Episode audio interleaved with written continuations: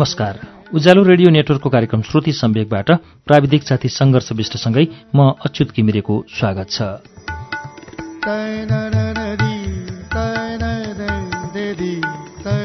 श्रुति सम्वेकको मंगलबारको गएको साता हामीले प्रमोद प्याकुरेलको कथा संग्रह झुलिया कागतको वाचन गर्यौं झुलिया कागतभित्रका केही कथाहरू हामीले गएको साता सुन्यौं। आज यसै संग्रहभित्रका अरू केही कथाहरू लिएर आइपुगेको छु। झुलिया कागतभित्र संग्रहित कथा अर्ग्यानिकको वाचन अब सुरु हुन्छ।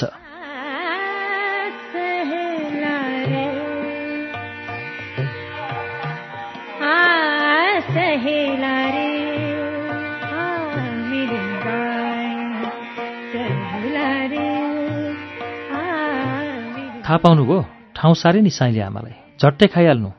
नयनको लागले खाजाको पोको र छोरी आलीमा बिसाउँदै भने उसले कुनै प्रतिक्रिया नजनाई मेलो नसक्युन्जेल काम गरिरह्यो। नयनकला उभिरही। मेलो मारेर आलीतिर फर्कियो। मास्क र पन्जा फुकाल्यो। ढाडमा भएको विषादीको ट्याङ्की र हातको छिर्कनी बिसाउँदै स्वास्नीलाई हकार्यो। छोरीलाई यता बारीतिर नलेर भने होइन? कहिले लाग्छ तेरा घैँटा घाम? नयनकला केही बोल्न सकिन। त छोरी लिएर जा। शङ्ख फुके भने आउँला। खाजाको पोको समाउँदै उसले भन्यो। नयनकला लुरुक्क परेर फर्किए मट्यौलो सेतो लुगा लगाएको बच्चेले आलीमा बसेर खाजाको पोको खोल्यो र मकै भटमास गरम गरम चपाउन थाल्यो। मन्द गतिको हावामा फाँटैभरि झुलेका आलुका बोटहरूसँगै उसको मानसपटलमा विगत पनि झुल्न थाल्यो।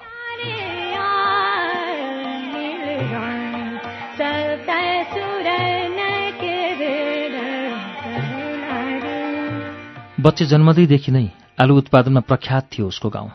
अधिकांश मानिसहरू कृषिमै आश्रित थिए। उसको गाउँको पहिचान बनिसकेको थियो आलु।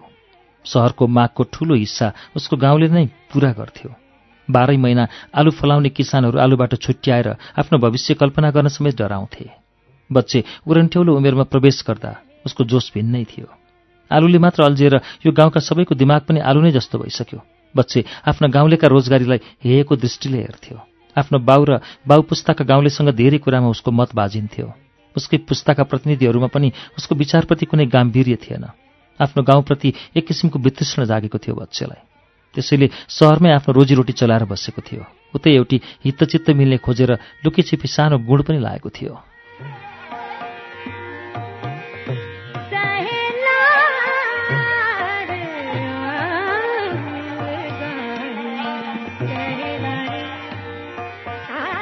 कहाँ ससे बच्चे डेरा सर्या त छैनस् नि। कामबाट फर्कँदै गर्दा बच्चेको मोबाइलमा बाउको आवाज थर्कियो। उसले कुरा बुझ्यो। कोठामा नौलो अनुहारकी नैनकलालाई देखेर बाउ झस्केको हुनुपर्छ। कोठा पुगेर निकै भूमिका बाँध्यो। बाउलाई बुहारी चिनायो। धन्न नयनकलाको पेट देखिसकेको भने थिएन नत्र अझै गाह्रो पर्थ्यो। बल्ल तल्ल बाउले चित्त बुझाए। दुई चार दिन भयो दाहिने हातको यो माझी औँलो नचल्या। लुलो भाछ। दुख्ने कटकट खाने पोल्ने केही छैन। यता कतातिर सुई घोपेर निको पार्छ अरे। खोइ के पो भन्थे? अकुपङ्चर होला। नयनकलाले बिचैमा कुरा काटी। हो त्यही गर्नु पर्यो भनेर आ। बाउले बिस्तार लाए। नयनकलाले भोलिपल्ट ससुरालाई लगेर अकुपङ्चर गराई अर्थोपेडिक अस्पताल पनि लगी डाक्टरले सात दिनको फिजियोथेरापी र औषधि लेखिदिए। डाक्टरी पूर्जा अनुसारको सबै कर्म सँगसँगै लागेर गराए। ती सात दिनमा ससुराको मन पुरै जिती। व्यथा भने दिन दुई गुणा रात चौगुणा बढ्दै थियो। एउटा औँलाबाट सुरु भएको व्यथा पुरै हातमा फैलिएको थियो। बच्चे पनि सुस्ताउँदै अस्पताल पुग्यो।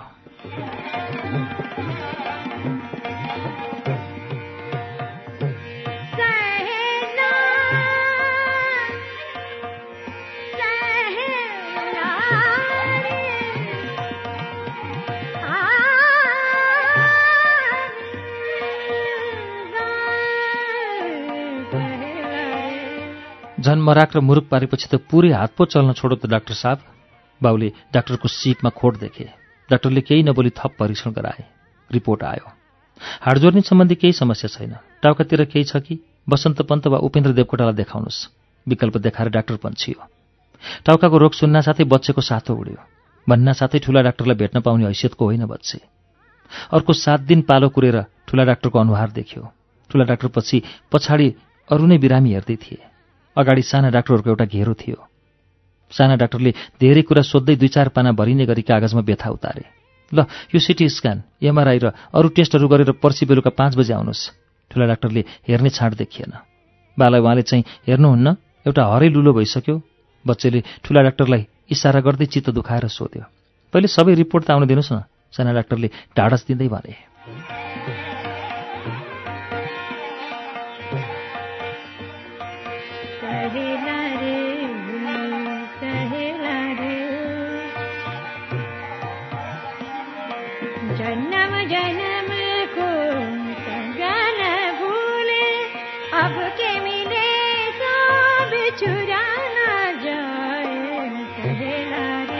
सम्पूर्ण रिपोर्ट आउने समयसम्ममा धेरैले धेरै थरीका आशंका सुनाइसकेका थिए बच्चे र नयनकलालाई। तैपनि मन दह्रो बनाएर उनीहरू रिपोर्ट बुझ्न गए। यसपटक पनि उनीहरू साना डाक्टरको घेरामा पुगेर फेरि हल्छे। रिपोर्ट हेर्दै साना डाक्टरले कागजमा अझै लेखे टाउकाको गोलो चित्र बनाएर भित्रपट्टि माथिल्लो भागमा अलिअलि केरे पनि। र उता गएर बस्नुहोस् ठुला डाक्टरतिर देखाउँदै साना डाक्टरले भने आज्ञा सिरोपर भयो।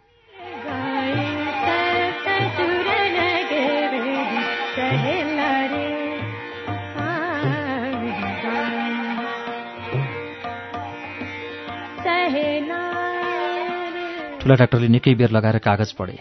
सिटी स्क्यानलाई टाउकामाथि उचालेर निकै बेर हेरे। के काम गर्नुहुन्छ? उही खेती किसानी त हो नि हजुर। कति छन् छोराछोरी? छोरो यही एउटा हो छोरी दुईटी। बिहेदान भए त। बुहारी यही हो जेठी छोरी अन्माए कान्छीको पनि पाए बेला भयो। कुरा गर्दा गर्दै ठुला डाक्टरले थप एक पाना लेखी भ्याए। तपाईँ बाला लिएर बाहिर बस्नुहोस् है। नैनिकलातिर हेर्दै अनुरोधको शैलीमा आदेश दिए ठुला डाक्टर साहबले। उनीहरू निस्किएपछि बच्चेतिर हेर्दै ठुला डाक्टर बोले।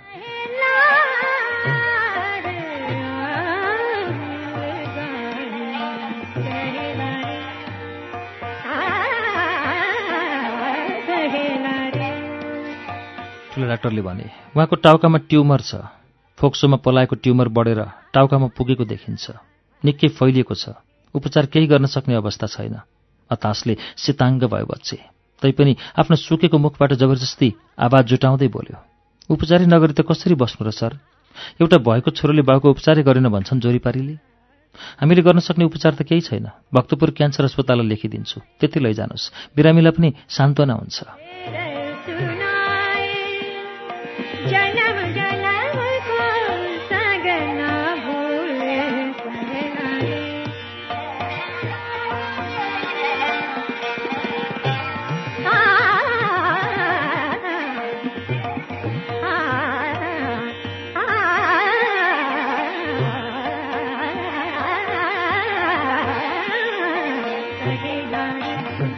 क्यान्सर शब्द सुनेर बच्चे झस्कियो। आफ्नो गाउँको फेरिँदै गएको परिचय एक घर एक क्यान्सर सम्झियो। उसका गाउँका अधिकांश मान्छे भक्तपुर क्यान्सर अस्पतालमै भेटिन्थे। त्यो अस्पताल सम्झने मनै थिएन बच्चेलाई। त्यहाँ उपचार गर्दा जाति हुन्छ त सर? तपाईँको बाको रोग निको हुने खालको होइन। यस्ता बिरामी भाग्यमानी छन् भने एक दुई महिनामै जान्छन् नत्र एक डेढ वर्ष थलिन्छन्। बच्चेको थाप्लामा आकाश खस्यो। अमिलो मन बनाएर बच्चे डाक्टरको कोठाबाट बाहिर निस्कियो। पसलमा गएर मालिस गर्ने तेल र केही भिटामिनका क्याप्सुल किन्यो। केही फलफुल पनि किन्यो। डेरा फर्किनलाई ट्याक्सी रोक्यो। अबको सबैभन्दा ठूलो महाभारत भनेको बाल लिन आएका यमदूत रूपी पाहुनाहरू आमालाई चिनाउनु थियो। आखिर ती पाहुनाको सत्कार त आमाले नै गर्नु थियो। आउँदा जस्तै माइक्रा गए भइगयो नि किन फुर्ती गर्नु पर्यो? बाउ फतपताउँदै ट्याक्सीमा बसे।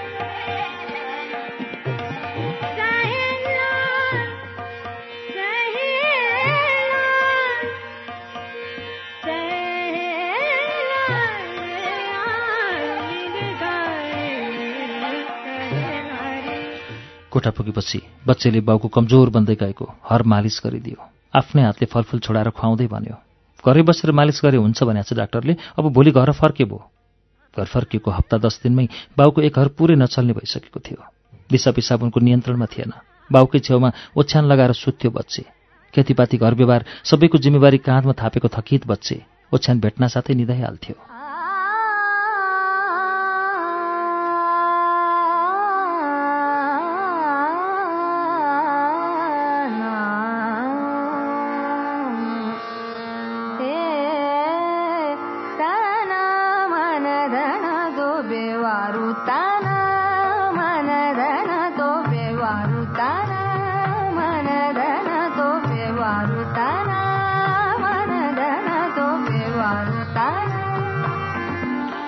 दिन पनि बच्चे छिट्टी निधायो सपनामा कल्पलाउँदा ससाना आलुका बोटहरू लहलहाइरहेका थिए। बारीको डिलमा बसेर बच्चे बाउसँग केही कुरामा गल्फती गर्दै थियो। बच्चेलाई जवाफ फर्काउँदै बाउ आलु फस्टाउने भिटामिन रूपी विषादी छिड्दै थिए। विषादीको एउटा सानो छिटा बाउले बोल्दा आँ गरेको मुखतर्फ बढ्यो। बच्चे त्यो छिटा रोक्न बाउतर्फ उत्तियो तर भ्याएन। बाउको सासले तानिएको छिटा फोक्साका भित्तामा टाँसिएर कालो दाग बन्यो। हेर्दा हेर्दै त्यो कालो दाग फस्टाएर झाङ्गिन थाल्यो। बाउको तालु छेडेर निस्केको कालो झाङले बाउलाई पुरै छोप्यो आत्तिँदै बच्चेले झाङ पन्छाएर बाउ खोज्यो तर त्यहाँ कुनै जीवन बाँकी थिएन मात्र खरानीको कालो थुप्रो थियो बच्चे बिउजिँदा बाउको दुखदुखी मात्र बाँकी थियो हतार हतार सबैले बाहिर सारे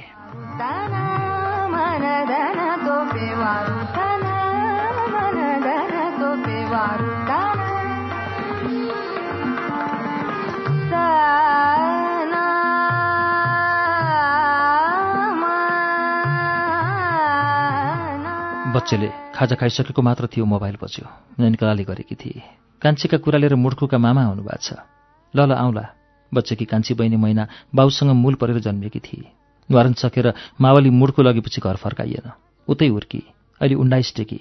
बाउ बितेका बेलामा मात्रै आफ्नो जन्म घर देखेकी हो। अहिले फेरि उतै छ। पिसादीको ट्याङ्की बिसाउँदै बच्चेले मामा र मामासँगै आएका पाहुनालाई नमस्कार गर्यो। सन्चो बिसन्चो दुःख सुखका धेरै कुरा भए। छोरी लिनेर दिने कुरा पनि भए। दाइजो पात्र व्यवहारका कुरा पनि छिनो फानो भयो। कुरा टुङ्ग्याउँदै नवागन्तुकले आमातर्फ हेर्दै भने मूल परेर जन्मनु नै तपाईँको छोरीको भाग्य रहेछ। अरू केटीहरू जस्तै यही गाउँमा हुर्केकी केटी भए बुहारी बनाउने आँट म पनि गर्ने थिएन। छोराको वंश रोकिएको हेर्ने चाहना कसैलाई हुँदैन। तर तपाईँको छोरी यो गाउँमा नबसेकीले पुरै अर्ग्यानिक छ। अरू केटीमा जस्तो विषादीका कारण हुने बाँझोपन छैन। म ढुक्क छु।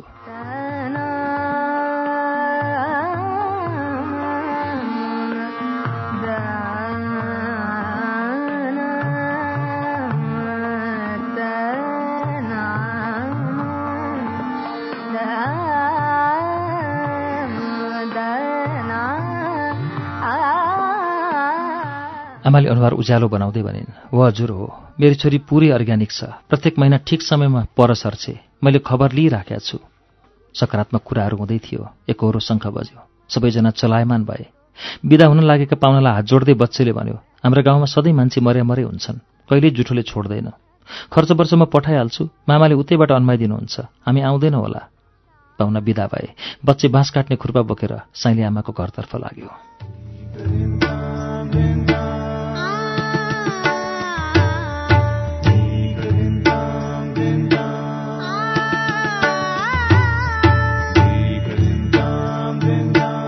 कथाकार प्रमोद प्याकुरेलको कथा अर्ग्यानिकको वाचन हामीले श्रुति सम्वेकमा सुन्यौं।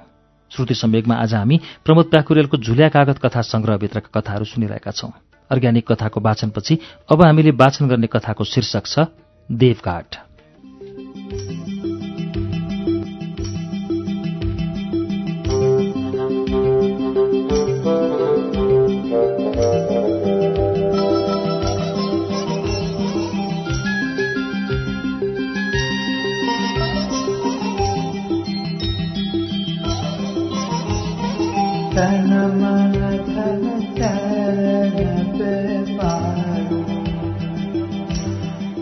बिहान अबेरसम्म सुत्ने म मात्रै हो घरमा। सबैभन्दा पहिले बुवा आमा उठ्नुहुन्छ।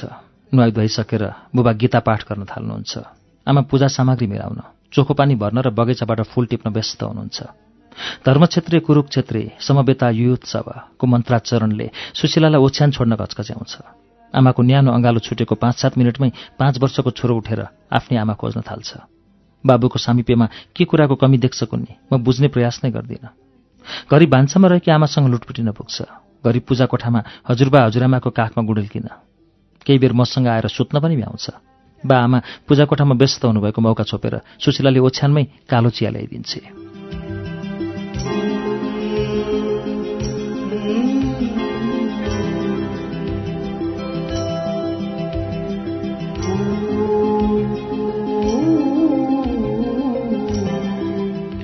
नाकसम्म आइपुगेको अगरबत्तीको सुगन्धसँगै बज्ने शङ्खघण्टको ध्वनिले मलाई उठ्ने अन्तिम चेतावनी दिन्छ। हतार हतार बाथरुम पस्छु।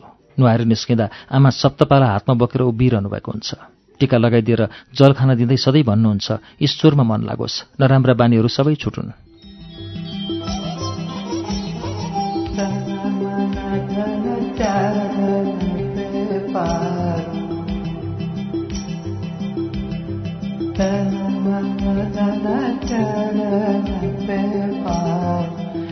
यस नियमिततामा आज एक आकस्मिकता थपियो। सबेरै उठेको छोरोले पूजा चौकामा गएर बुबालाई भनेछ बाबालाई त डाक्टरले यति ठूलो सिसीमा खोकीको औषधि दिएको छ। जप गरिरहनु भएका बुबाले कुनै प्रतिक्रिया नजनाउनु भएपछि एकछिनमा बोतलै बोकेर पूजा कोठामा पुगेछ। आमा एक्कासी राम राम भन्न थाल्नुभयो। आमा बुबाका ठुल्ठुला स्वरहरूले मेरो निद्रा खोलाए। यति देख्न बाँकी थियो आज देखियो। हुँदा हुँदा रक्सीको बोतल पूजा कोठामै आइपुग्न थाल्यो। हे कृष्ण अरू केही होइन। हामीलाई यो घरमा नबस भने हो अब विचार गर्नै पर्छ। घरमा ठुलै रणाको मचियो म खानै नखाई लुसुक्क अफिस जाने बाहना बनाएर भागेँ।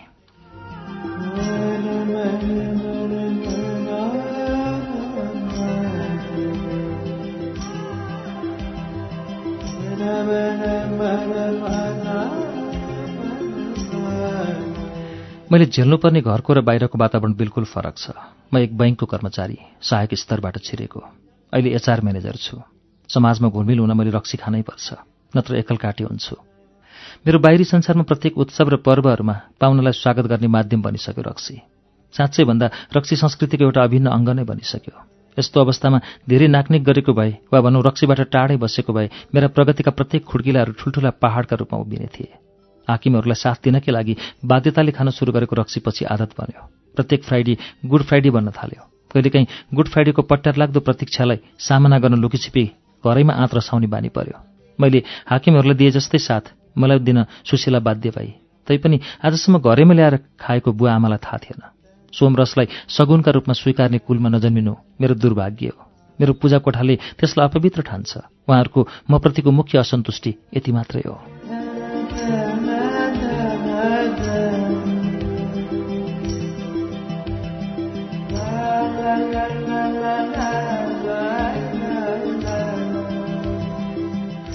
हिजो एउटा जुनियरले रेड लेबर उपहार ल्याइदिएछ।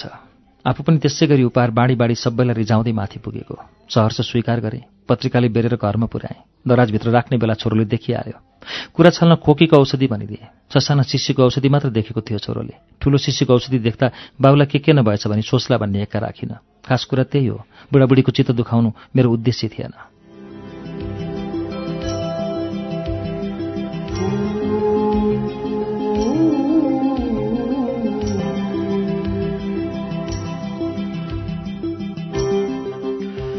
खाजाको समय सकिएपछि कम्प्युटरमा फेसबुक खोलेँ। सुशीला अनलाइन नै थिए। मेसेज लेखेँ। के गर्दैछन् बुढाबुढी? कुरा गरी साध्य छैन। ठुलै रूप लेला जस्तो छ। प्रसिद्ध जवाफ आयो। केही हुन्न? त्यस्तै हो। मैले ढाडस दिएँ। एकछिन काममा के गरिएको थिएँ? हिजो उपहार दिने जुनियरभित्र पस्यो। सर एउटा पर्सनल सल्लाह थियो। विकेशले अगाडिको सोफामा बस्दै भन्यो। बुढाबुढी त झनै उग्र पो हुन थाले त के गर्ने हो? सुशीलाको मेसेज स्क्रिनमा देखियो। च्याट र विकेश दुवैलाई सन्तुलनमै राखेको थिएँ। भन न विकेश के कुरा हो? विकेशतिर नहेरी सुशीलालाई पनि लेख्न भ्याएँ। के भन्छन् र? देवघाट बस्न जाने भनेर पो दसजनालाई फोन गर्दैछन् त। मेसेज बक्सको सन्देश मेरो आँखामा थियो भने कानमा विकेशको आवाज मलाई एउटा ब्याङ्कमा ब्रान्च म्यानेजरको अफर आयो सर। के गरौँ होला? हातका औँला र मुखबाट दुवैतर्फ एउटै शब्द फुत्कियो हँ?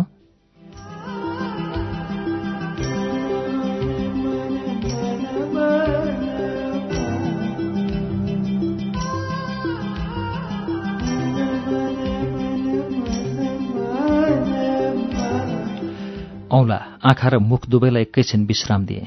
चिया मगाएँ। विकेशसँग क्षणिक भए पनि रसिक कुराहरूमा भुल्ने प्रयत्न गरेँ। के गर्ने हो? छिटो गरिस्यो न? सुशीलाले तनाव जनाउने भकुण्ड जस्तो अनुहारको चित्र पठाए। हेरौँ न एकछिन। भन्नासाथै देवघाटमा बस्ने व्यवस्था हुन्छ र? एउटा जवाफ के लेखेको थिएँ अर्को प्रश्न तिर्सियो। म के गरौँ होला सर? यहीँ करियर बन्छ भने त जाने मन थिएन मलाई। अँ? काइँला फुपाजुले बस्ने व्यवस्था मिलाइ नै सके रे? उता सुशीलाको च्याट आउँदैछ। म एकछिन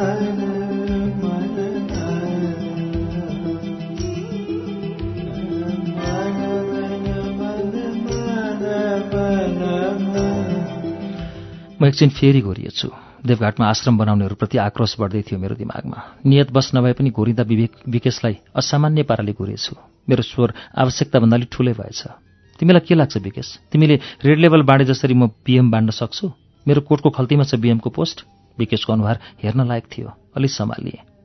दुवैजना चुपो लागेर धुमधुम्ती बसिस्या छ। हजुर आएर यसो फकाउनु पर्ला जस्तो छ। हजुर आइस्यो भने कुरो मिल्छ। कालो बादलमा चाँदीको घेरा देखा पर्यो स्क्रिनमा। ए हो र घुर्क्याउनु जस्तो सजिलो कहाँ हुन्छ र? ल म आइहालेँ। मेसेज लेखिन सक्दै हिँड्ने तयारी गरेँ। म ब्याग बोकेर उठेँ।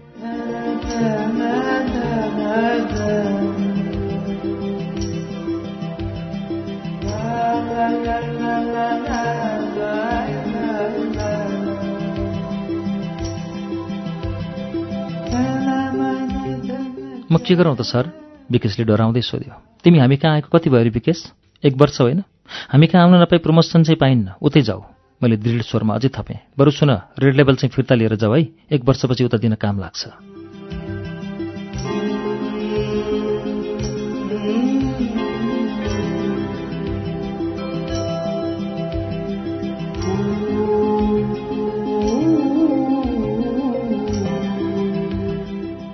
मैले बाटो तताएँ पछाडिबाट आवाज आउँदै थियो। होइन सर म यहीँ बसेर करियर बनाउँछु। सरको अन्डरमा काम गर्न पाउनु पनि त ठुलै अपर्च्युनिटी हो नि मेरो लागि।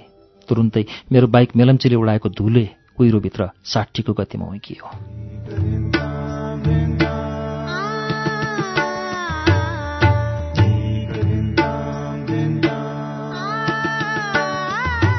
श्रुति सम्वेकमा अहिले तपाईँले सुन्नुभएको कथाको शीर्षक देवघाट।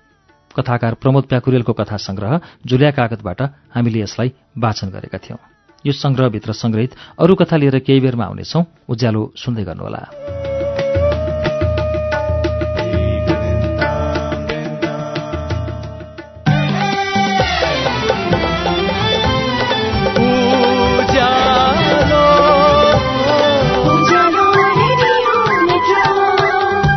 सीधा कुरा प्रश्न विचार। Ujyaalo radio network.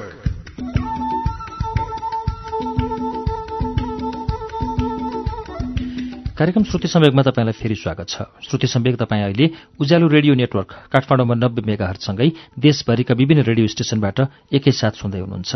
मोबाइलको उज्यालो एप्लिकेशन र उज्यालो अनलाइनबाट पनि श्रुति सम्वेक सुन्दै हुनुहुन्छ। श्रुति सम्वेकमा आज हामी प्रमोद प्याकुरेलको कथा संग्रह झुल्या कागतभित्र संग्रहित कथाहरू सुनिरहेका छौं। अब यसै क्रममा हामीले सुन्ने कथाको शीर्षक छ क्षयीकरण।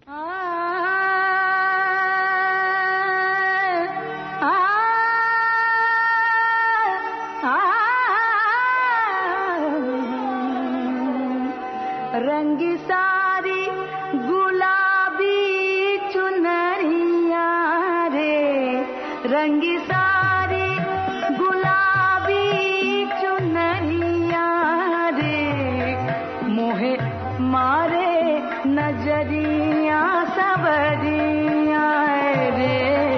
मोहे मारे नजरिया सबरिया छोरो स्कुल नजान बिहानैदेखि बाहना बनाउँदै थियो। मालतीले कुनै पनि बाहनालाई स्वीकार गरिन। छोराले झर्कँदै केही मागहरू अघि सार्यो। स्याटरडे भ्रिकुटी मण्डप जाने है त? अनि मेरो ड्रइङ गर्ने पेपर पनि सकिएको छ। आजै ल्याइदिनु। अहिले मालतीले सहमति जनाए। मन नलागि नलागि स्कुल जान बाध्य भयो छोरो। बेलुका स्कुलबाट फर्कँदा उसको चिडचिडाहट केही कम भए पनि ऊ अझै पूर्ण रूपमा चङ्गा भइसकेको थिएन। झोला बिसाउन साथै मालतीसँग प्रस्ताव राख्यो मम्मी आज पिज्जा खान जाउँ न? नयाँ ठाउँ भएकाले कहाँ के पाइन्छ राम्ररी थाहा पाएकी थिएन मालतीले।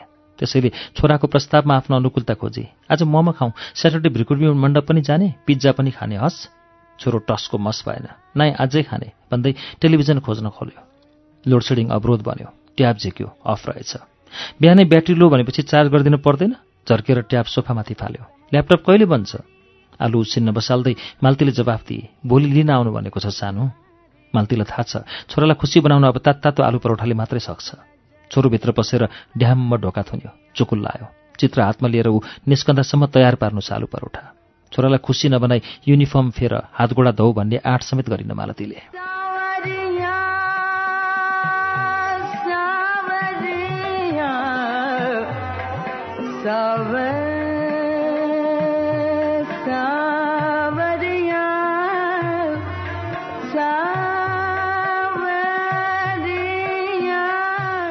मालती सुन्दर बस्ती बस्न आएकी दुई महिना पनि भएको छैन। सात वर्षको छोरा मात्र छ उसको साथमा। छोरा स्कुलबाट फर्किएपछि भित्र छिर्ने बित्तिकै टेलिभिजन खोल्छ र अल्छी मानी मानी कार्टुनका पात्रहरूका शैलीमा कपडा फुकाल्छ। बाथरुमको ढोकाबाट घिच्रो बाहिर तानेर टेलिभिजन हेर्दै अन्दाजमा छामछाम छुमछुम पारेर आफ्नो हातगोडा धुन थाल्छ। त्यस टेलिभिजनको पर्दामा कार्टुन बाहेकका दृश्यहरू बिरलै देखिन्छन्। लोडसेडिङ सुरु हुन साथै ल्यापटप वा ट्याबतिर मोडिन्छ। ऊ गृह कार्य गर्ने समय बडो मुस्किलले निकाल्छ आमा छोराको ग्यार मुरमुर सधैँ सुरु हुन्छ गृह कार्य गर्ने कुरामा। गृह कार्य गराउने समयमा मालती छोराको ध्यान टेलिभिजनबाट हटाउनकै लागि आफ्नो मन परेको हिन्दी च्यानल खोल्छे। प्राय crime patrol Savdhaan India CID वा त्यस्तै त्यस्तै हत्या आत्महत्या लगायत विविध आपराधिक विषयसँग सम्बन्धित अनुसन्धानमूलक कार्यक्रमहरू हेर्ने गर्छ मालती। दुई चार दिनमा आमा छोराको ठास ठुस अन्य कुरामा पनि परिरहन्छ। छोरो सुत्ने कोठामा पसेर ट्याममा ढोका थुन्छ र चुकुल लगाउँछ। झ्याल र पर्दा खोल्छ। आफ्नो झोलाबाट स्केचबुक ब्रस र पेन्ट निकाल्छ। जानी नजानी कागजमा रङहरू पोत्न थाल्छ। एक डेढ घन्टाका बीचमा आमासँगको रिस उसले बिर्सिसकेको हुन्छ। हातमा रङ्गीन चित्रहरू बोकेर बाहिर निस्किन्छ र भन्छ मम्मी हेर्नु त मैले बनाएको बाबाको चित्र। ऊ कहिले आफ्नो बाबाको चित्र बनाउँछ? कहिले मामा घरको त कहिले पहाड घरको।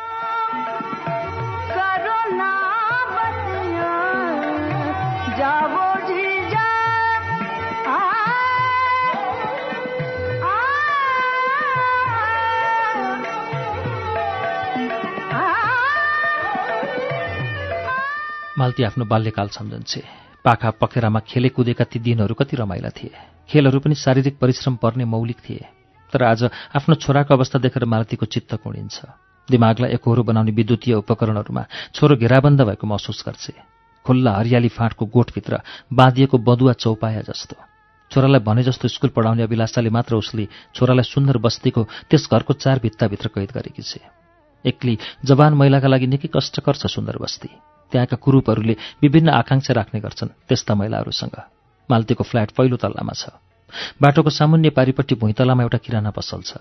सुरु सुरुमा त्यस पसलमा दिनको दुई चार पटक पुग्थी माल्ती। घरि नुन घरि तरकारी त घरि छोरालाई चिजबल उसको सुत्ने कोठा एक तलामाथि भए पनि झ्याल र पर्दा दुवै खुल्ला भएका बखत कोठाभित्रका गतिविधि सबै देखिन्थ्यो त्यो पसलबाट। अधभैँसी उमेरको पसलेको दृष्टि राम्रो लागेन उसलाई। पसलमा ऊ पुग्दा मनमनै त्यसले उसलाई नङ्ग्याए जस्तो के के हो के के अनुमान गरी। झ्याल र पर्दा खुल्ला हुँदा उसलाई त्यस पसलेको ध्यान आफ्ना कोठातर्फ मात्र एकोरिए जस्तो लाग्न थाल्यो। त्यसपछि उसका हातहरूले ती झ्याल कहिल्यै खोलेनन्। बन्द गर्न मात्र अग्रसर रहे। तर छोराका हातहरूले झ्याल कहिल्यै बन्द गरेनन्। खोली मात्र रहे।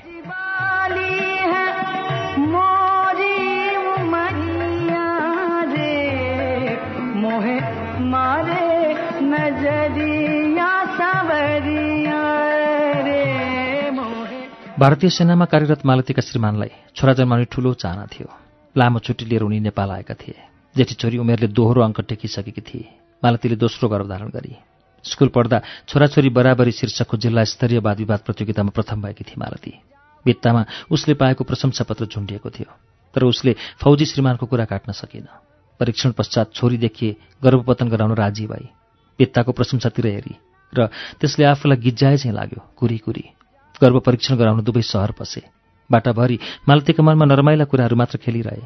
राति सपनामा पनि गर्भको भ्रूण मालतीका आँखा अगाडि आएर विभिन्न सम्वाद गर्यो। उसले आफ्ना आमा बाबुप्रति कुनै गुनासो गरेन। बरु मानवीय विकासमा निकै पछि परेको आफ्नो समाजको स्तरप्रति निकै चित्त दुखायो। त्यस भ्रूणले अन्त्यमा आफ्नै आमासँग एक बुद्धि सम्झौता गर्यो। सतीले सरापेको देश भन्ने उखानलाई संशोधन गर्ने भ्रूणले सरापेको देश बनाउने ताकि यो देशमा छोरीहरू नजन्मिउन् र कुनै दिन आमाहरूको ठूलो खडेरी परोस् सृष्टि नै रोकियोस्।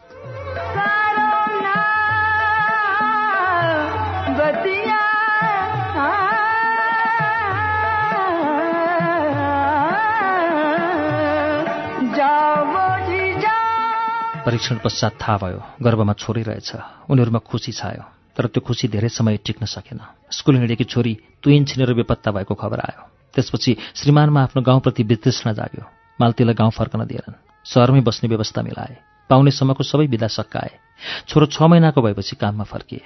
अलिपछि भारत पाकिस्तानको सिमाना स्थित जम्मू कश्मीरमा खटिएका मालतीको सैनिक श्रीमानको फोटोमा माला चढ्यो। परौठा पाकिसकेको थियो। मालतीले छोरालाई आवाज दिए हेर त सानो कति मिठो परौठा। छोरोको कुनै प्रतिक्रिया आएन। उसलाई बल्ल याद आयो। चित्र बनाउने कागज त सकिएको थियो। आखिर के गर्दै होला त छोरो कोठामा? मालतीको तनाव बढ्यो।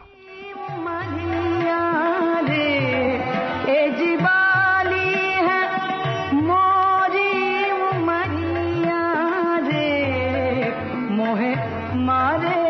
नजरिया सवरिया। कतिखेर परौठा तयार पारेर लिन जाउँ भयो मालतीलाई हतार हतार परौठा झिक्र प्लेटमा हाली। डाइनिङ टेबलमा राखी। एक एक टुक्रा गाजर र काँक्रो पनि प्लेटको छेउमा राखिदिए सस झिक्न फ्रिजतर्फ मोडिए फ्रिज झ्याल छेउमै थियो। झ्यालबाट मालती कहाँ को आउँदैछ वा जाँदैछ सबै देखिन्थ्यो। मालतीले दौडिएर आफैतिर आउँदै गरेको पसलेलाई देखी। केही सोच्न सकिन। हातमा दह्रो गरी चक्कु समाती र सक्तो भित्तामा टाँसिए पसले सास फलाउँदै भराङ उक्लियो। मालतीले जाइ लाग्ने अठोट गरिसकेकी थिए। यसको यत्रो हिम्मत? गुलाबी चुंदरिया हो।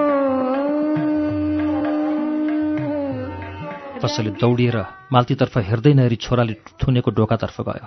डोकामा लात्ती बजार्यो खुलेन। आत्तेकी मालतीले पसलेलाई साथ दिए दुवै मिलेर जोडले डोका ठेले। बल्ल तल्ल ढुकुल्यो। पर्दा खोलिएको खुल्ला झ्यालको ग्रिलमा पासो लगाएर छोरो झुन्डिएको थियो। आफ्नो परिवारको थप एक माग छेयीकरण भोगेकी मालतीका नौ नाडी गले थचक्कै भुइँमा बसी। टेबलको तातो परोठाबाट घिउको बाफ अझै आउँदै थियो। छोरो भने चिस्चिने क्रम सुरु भइसकेको थियो।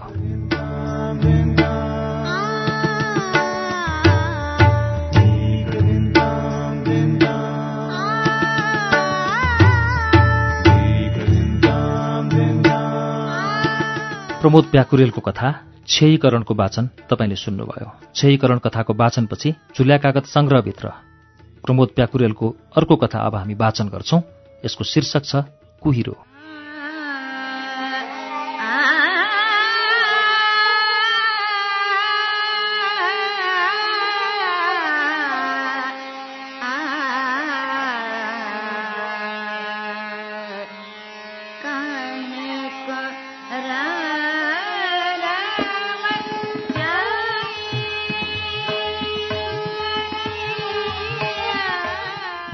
उत्तरार्धमा मलाई आफू एक्लो भएकाले बाँच्नका लागि सामाजिक सुरक्षा आवश्यकता महसुस हुन थाल्यो। आफ्नो विगतका क्रियाकलापहरूको एकपटक समीक्षा र गल्तीहरूको प्रायश्चित गर्न आवश्यक ठाने मैले। महान नास्तिकताबाट माथि उठेर ईश्वरको अस्तित्व निहाल्ने चाहना हुन थाल्यो। मृत्युपछिको लोक खोज्न मन लाग्यो। पुराना परम्परा रीति संस्कार आदि तोड्नु नै आफ्नो जीवनको उद्देश्य बनाएको म। आज त्यही परम्परा जोगाउने प्रयास गर्दैछु।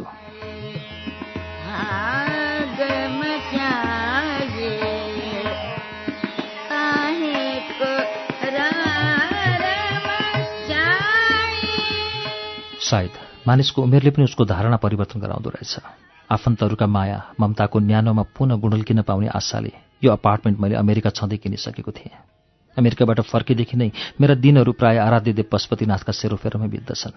पशुपतिनाथ मन्दिरको पछाडि रहेका ढुङ्गाका सिँढी उक्लँदै विश्वरूपपट्टि जाँदै गर्दा प्राय म अव्यक्त रूपमा भक्कानिने गर्छु। सिँढीका प्रत्येक ढुङ्गा तथा जङ्गलका बाँदरहरूसँग नाता गाँसिए चाहिँ लाग्छ प्रिय लाग्छन्। मैले उनीहरूमा बाँड्ने बिस्कुटका स्वाद चाखिसकेका बाँदरहरूको हुल मलाई घेर्न आइपुग्ने गर्छन्। उनीहरूका व्यवहार मेराभन्दा अलि पाको लाग्दछन्। म प्राय बहिनीलाई साथ लिएर जाने गर्दछु। बहिनीमाथि भने बल्ल तल्ल आफ्नो अधिकार जमाएँ मैले। त्यो पनि दिउँसो घुम्न निस्किनका लागि मात्र। बेलुकी पुनः काकाको घरमा छोडिदिने शर्तमा।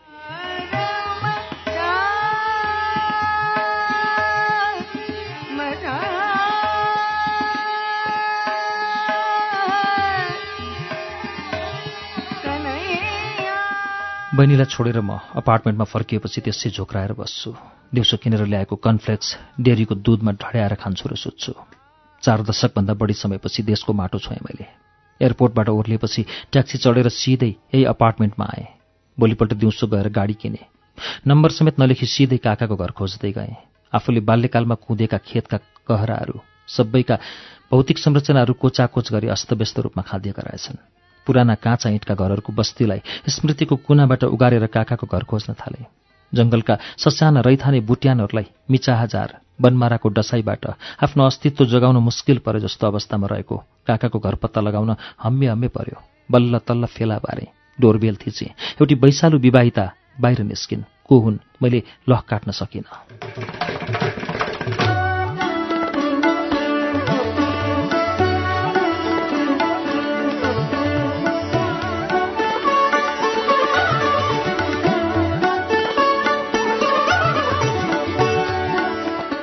काका हुनुहुन्छ? मैले सोधेँ। को काका? विवाहिताले मेरो उमेरको अन्दाज लगाउँदै प्रति प्रश्न गरिन्। को हजुरबा मैले अँध्यारोमा गोली चलाएँ। हो हो। म विवाहिताको पछि पछि लागेँ। डुब्ने बेलाको घाम तापेर तमाखु तान्दै हुनुहुँदो रहेछ काका। बत्ती काट्दै गरेकी काकीसँग पलेटी मारेर बसेकी बहिनी अगाडि पछाडि हल्लिरहेकी थिए। केटाकेटी देखेको बानी बुढेसकालसम्म अझै गएको रहेनछ। हजुरबा हजुरलाई भेट्न मान्छे आउनु भएको छ। टाउकामा धोती चढाएकी विवाहिता तुरुन्तै फर्किन्। मैले पनि समयमै बिहे गरेको भए यस्तै बुहारी भित्रिसक्ने रहेछन्। मैले काका अगाडितिर गएर टाउको निहुराएँ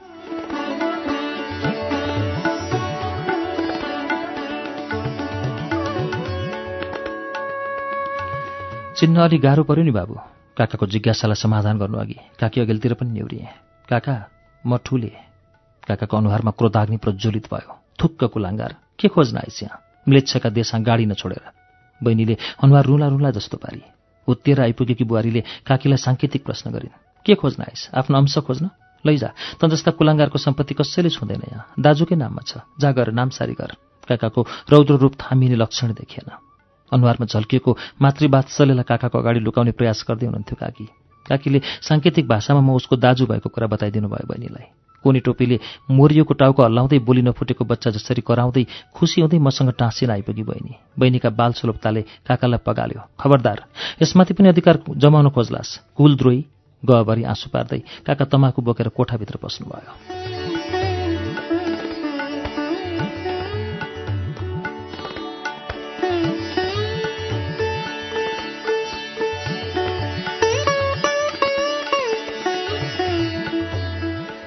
कान नसुन्ने बोल्न नसक्ने सुस्त मनस्थिति भनेर पुरै सुस्त पनि होइन यस्तै छ मेरी बहिनी। आमा बित्नु हुँदा दस वर्षकी मात्र थिए यो। म तेह्र वर्षको। क्षयरोगले थलुनी भएकी आमाका नजिक कसैलाई पनि जाने अनुमति थिएन। बहिनीले अटेर गरेर नजिक जान खोजे पनि आमाले दिनुहुन्न थियो नजिक भएका वस्तुहरूले प्रहार गरेर बाली खान पसेको वस्तुलाई चाहिँ लखेट्नुहुन्थ्यो। आमाले मन बाँधिसक्नु भएको थियो। बहिनीको विचार गर्नु है बाबु यसको तँ बाहेक को छ र? आमा सम्झाउने प्रयास गर्नुहुन्थ्यो। बहिनीका भाषा आमा बुबा काका काकी फुपूहरू सबैजना राम्ररी बुझ्नुहुन्थ्यो। तर मैले कहिल्यै बुझिनँ वा बुझ्न चाहिनँ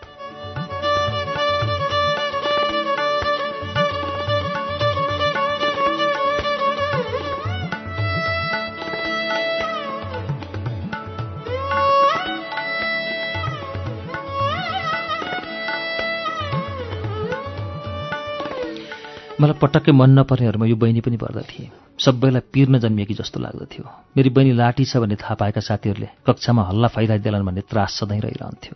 मेरो मनमा मानवीय संवेदना पलाउनु भनेको ढुङ्गा टुसाउनु जस्तै थियो। बहिनीलाई माया गर्ने तपाईँहरू हुँदै हुनुहुन्छ नि? मैले किन माया गर्नु पर्यो? म काँचो जवाफले आमालाई प्रहार गर्थेँ। मैले लगाएको चोट खप्न नसकेर आमा मैलो मजित्रोले आँसु पुस्नुहुन्थ्यो। क्षयरोग सर्ने डरले व्यथा किटान भएदेखि नै आमाका लुगाहरूसम्म कसैले धुने आँट गरेनन्। सानै उमेरदेखि मेरो स्वभाव एकल काटे थियो। साथीहरू कोहीसँग पनि घनिष्ठ सम्बन्ध बनाउन सकिनँ मैले। मैले भनेको कुरामा साथीहरू असहमत हुँदा पटक पटक सिङ्गौरी खेलेको छु मैले। उमेरमा साना ठुला सबै साथीहरू फुपूका छोराछोरीहरू मामाका छोराछोरीहरू मेरो नजिक पर्न डराउँथे। उनीहरूसँग पैसा भएको गन्ध आएमा फकाएर हुन्छ कि तर्साएर हुन्छ जसरी पनि म फुत्काएरै छोड्थेँ। परिआयमा मुक्का प्रहार गर्नमा पनि हिचकिचाउने बानी थिएन मेरो। चढ्दो उमेरसँगै मेरो महत्वाकांक्षामा पनि वृद्धि हुन थाल्यो। महत्वाकांक्षा र कमण्डको कुहिरोभित्र भुल्नमा आनन्द लाग्न थाल्यो। आइएससी पढ्न थालेदेखि नै कमाउन थालेको मलाई कहिल्यै घर कसरी चलिरहेको छ भनेर बुबालाई सोध्ने आवश्यकता महसुस भएन। बरु बुबाले धार्मिक कार्यमा गर्नुहुने खर्चहरू बहिनीको उपचार तथा पढाइमा गरिने खर्चहरू यदाकदा गरिब निमुखाहरूलाई दिइने दानहरू तथा जङ्गलका बाँदरहरूलाई बाँडिने बिस्कुटहरू सबै फजुल खर्चहरू हुन् भन्ने मेरो धारणा थियो। धेरै कुरामा बुबासँग मेरा राय बाजिन थाले। आफन्त इष्टमित्र सबैलाई मतियारको उपाधि भिराइदिएँ मैले। सरकारी छात्रवृत्तिमा रुस पुगेको मैले। अध्ययन पूरा गरेपछि स्वदेश फर्कनुपर्ने आवश्यकता महसुस गरिनँ। त्यहाँबाट सिधै अमेरिका पुगेर अर्थशास्त्रमा विद्यावारिधि गरेँ।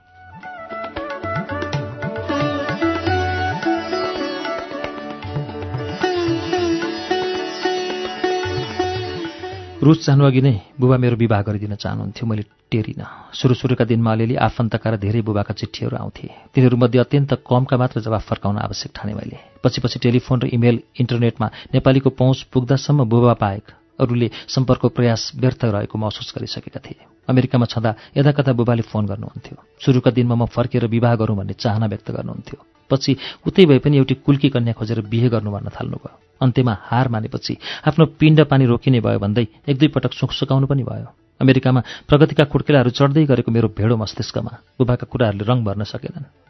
डाइनोसरको अन्तिम पुस्ता जस्तो जोगाउनै पर्ने वंश ठानिन मैले आफ्नो। रुस बसाइका क्रममा पाएका केटी साथीहरूका संसर्गले मेरो वैवाहिक जीवनप्रतिको मोह भङ्ग भइसकेको थियो। एउटी विदेशी सहपाठी महिला र म सँगै बस्थ्यौँ। वास्तवमै भन्दा सहपाठीको सहबोको थिएँ म। अमेरिकाका प्रतिष्ठित विद्यालयहरूमा प्राध्यापक डाक्टर हुन पाएको तथा आफूले लेखेका लेखहरू विभिन्न अन्तर्राष्ट्रिय अखबारहरूमा छापिनुले मेरो अभिमान उत्कर्षमा पुग्यो। आफूभन्दा कनिष्ठहरूको महत्त्व देख्थिनँ मैले। एकपटक नेपालका उच्च राजनीतिज्ञले अमेरिका भ्रमणका क्रममा योजना आयोगको नेतृत्व सम्हालेर देश विकासमा हातेमालो गर्न गरेको अनुरोधलाई नेपाल जस्तो मुलुकले आफूलाई पाल्न नसक्ने भन्दै उठे जवाफ फर्काइदिएँ मैले।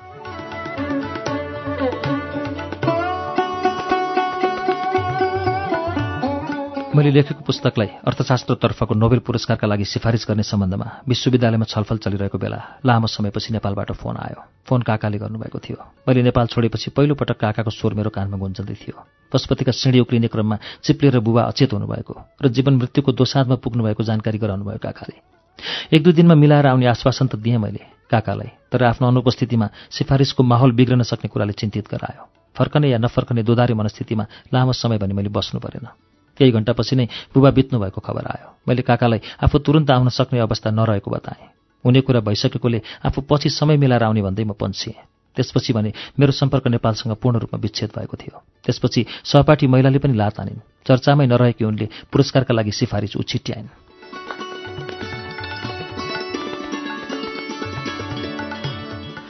आजकल मलाई आफू कुहिरोभित्र हराएको पूर्ण महसुस भएको छ। नेपालकै कुहिरोमा अल्मलिएको मलाई। अल्मलिँदै बाटो बिराउँदै कुहिरेका देशको कुहिरोभित्र लगेर मिर्काइदिएछ मेरा प्रदूषित सोचाइले। पशुपतिका ढुङ्गामा सिँढीमा आफ्नो बाबुका पदचिन्हहरू देख्न पाउने। मृगतृष्णामा भौतारिने गर्दछु अचेल। यी बाँदरहरूमध्ये कतिलाई बिस्कुट खुवाउने क्रममा सुमसुम्याउनु भयो होला बुबाले। मानवीय सामिप्यका हिसाबले यी बाँदरहरू मभन्दा भाग्यमानी छन् यिनीहरू मेरा बाबुका मृत्युका प्रत्यक्षदर्शी हुन्। बुबा कहाँ लड्नुभयो मलाई कसैलाई सोध्ने आँट गर्न सकेको छैन। मैले कसैसँग खुलेर कुरा गर्ने अधिकार पनि गुमाइसकेँ। मैले सोध्न सक्ने भनेको केवल यी बाँदरहरू हुन्। यिनीहरूसँग कुरा गर्ने भाषा छैन मसँग। भाषा त मसँग बहिनीसँग कुरा गर्ने पनि छैन। आफ्नै बहिनीका भाषा त बुझ्न प्रयास नगर्ने म जस्तो पाखण्डेले। बाँदरका भाषा कसरी बुझ्नु? हरेक कुरा पाउनका लागि लगाव चाहिन्छ। आफन्तसँगको सम्बन्ध बिगार्न प्रयोग गरिएको लगाव बहिनीका भाषा बुझ्नमा लगाउन सके केही उपलब्धि पक्कै हुन्थ्यो होला।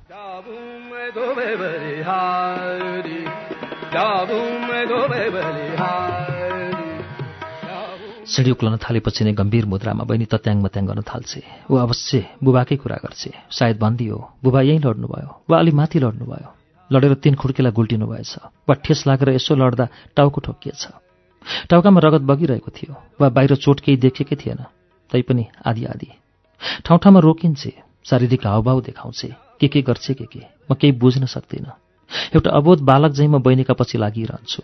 कुहिरोमा हराएको काग जस्तै बाँदरहरूतर्फ बिस्कुटका ठेउकाहरू मिल्काउँदै हिँडिरहेछु। एक दिन कुहिरोलाई चिरेर बाहिर निस्कने आसमा